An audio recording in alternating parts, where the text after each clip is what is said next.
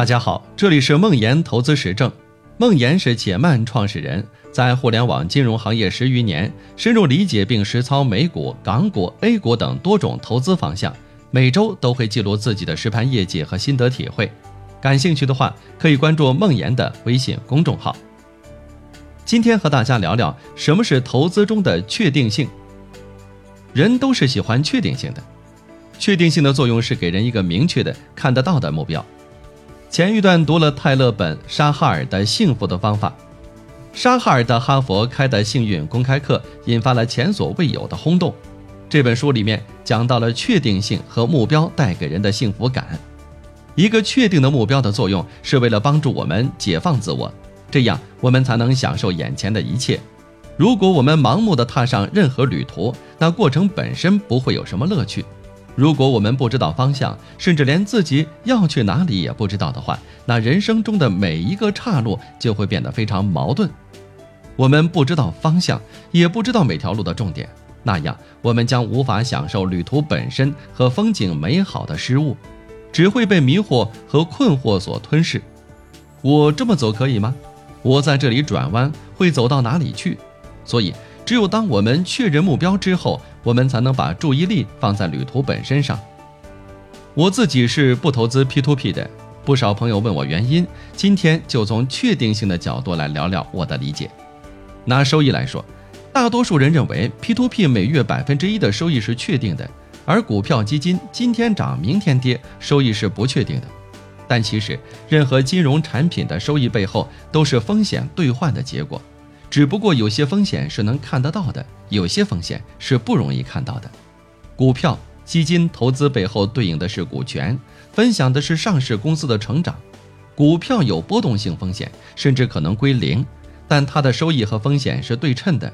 你可能跌掉百分之三十，但也可能涨百分之五十，甚至翻倍。而经济长期增长以及上市公司的盈利再投资，使得股市作为一个整体的收益和风险的分布对投资者更加有利。如果我们能客观地认识到这些，就可以通过采用分散组合投资、指数化投资、长期投资来进一步消化掉波动性的风险。这样，投资股权类资产的收益就变成了一份确定性。P2P 资产对应的是信用等级较差的债权。信用债权的收益和风险是不对称的，收益封顶，但承担的下行风险几乎是一样的。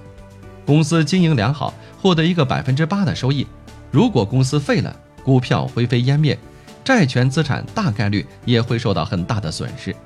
这样的风险收益分布，大多数时候是不值得投资的。当然，债权类资产在降低资产组合的波动上有独到的作用。如果投资，最好通过债券基金来进行，让基金经理和研究员去深入研究不同债权资产背后的风险，并且用组合投资的方式进一步分散。方三文的书里面有一段对 P2P 和信用债基的对比，我觉得特别好。债券基金和 P2P 都是债券类资产，P2P。通常是把单一资产切成小块出售，所以单一资产的风险很容易危及本金。债券基金是把多项债券类资产组合成一个资产包，再拆分出售，单一资产对本月的威胁大大降低。每月固定增长百分之一，但隐藏着无法预知的本金永久损失的风险，对我来说不是确定性。